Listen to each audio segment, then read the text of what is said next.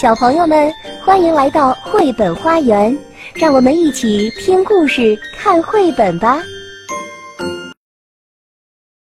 小朋友们好，我是邓格阿姨，我在沈阳为你讲故事。今天我要为你讲的还是兔子蹦蹦和青蛙跳跳的系列故事，《真雪人，假雪人》。它的作者是德国的马蒂亚斯·约特克。由曾琦翻译，贵州人民出版社出版。兔子蹦蹦和青蛙跳跳是最最要好的朋友，他们从早到晚都待在一起，一起玩儿，一起听音乐，一起笑，一起吃东西。哦，当然，这个你们已经知道了。这一天，蹦蹦使劲儿伸了个懒腰。感觉好像一口气睡了七天七夜似的，精神好极了。哎呀，他咂巴了两下嘴，然后才慢慢慢慢的睁开眼睛。咦，外面怎么还这么暗呀？蹦蹦觉得很奇怪，他走到窗前，向外望去。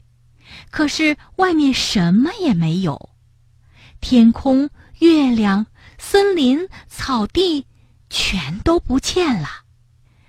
蹦蹦吓了一跳，这究竟是怎么回事儿？他小心翼翼的把门打开，哗！门刚一打开，一大堆雪就涌了进来。下雪了，下雪了！蹦蹦欢呼着跑了出去。他到外面一看，原来大雪把所有的窗户都挡住了，怪不得在屋里什么都看不见呢。跳跳，快起来！蹦蹦把好朋友摇醒。什么事儿啊？跳跳嘟囔着说：“我还没睡醒呢。昨晚下雪了，快来看！”蹦蹦说着，把帽子、围巾、手套都给跳跳戴好了。两个人一块儿走出门去。哇！跳跳惊叹道：“这么厚的雪，我还从来都没见过呢。”跳跳出神的站在银白色的世界里，突然，啪的一下，他的脑袋上挨了一个雪球。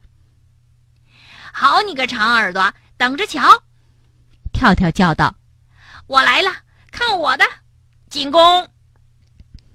一场雪球大战开始了，两个好朋友尽情的笑着、尖叫着。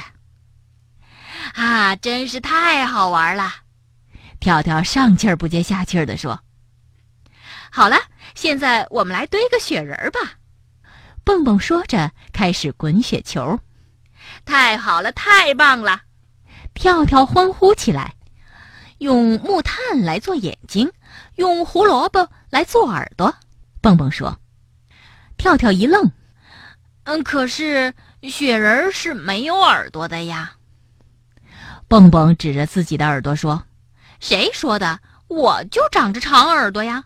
雪人应该像我一样有耳朵。”不对，跳跳喊道：“真正的雪人应该像我一样。”蹦蹦提高了嗓门那雪人就不叫雪人，应该叫雪蛙了。”跳跳的嗓门更大了，“可是雪人也不叫雪兔啊。”两个人都生气了，绷着脸站在雪地里不说话。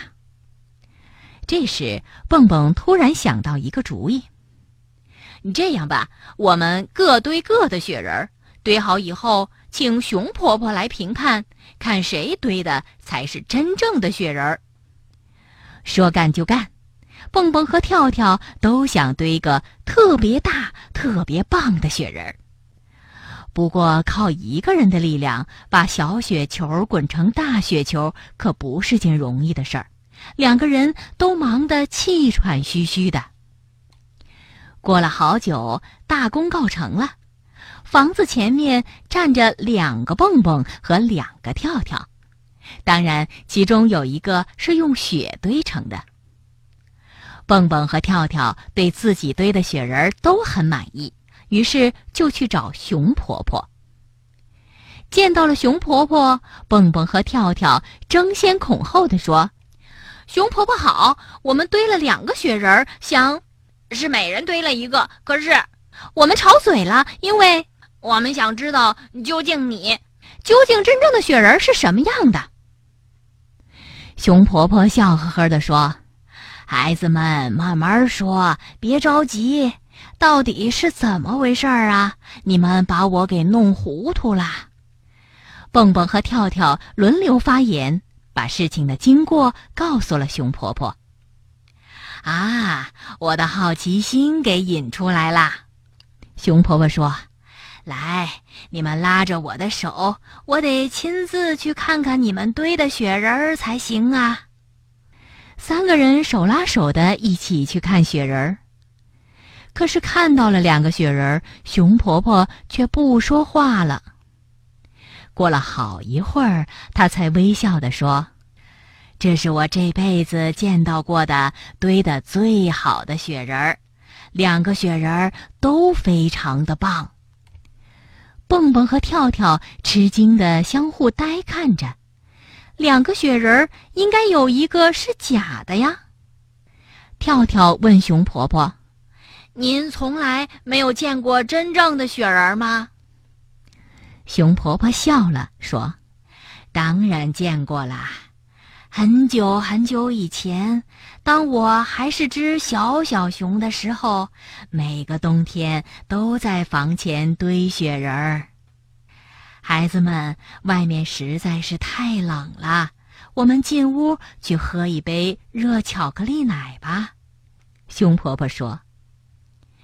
于是三个人回屋，围坐在桌子前。空气中飘满了巧克力奶的香味儿。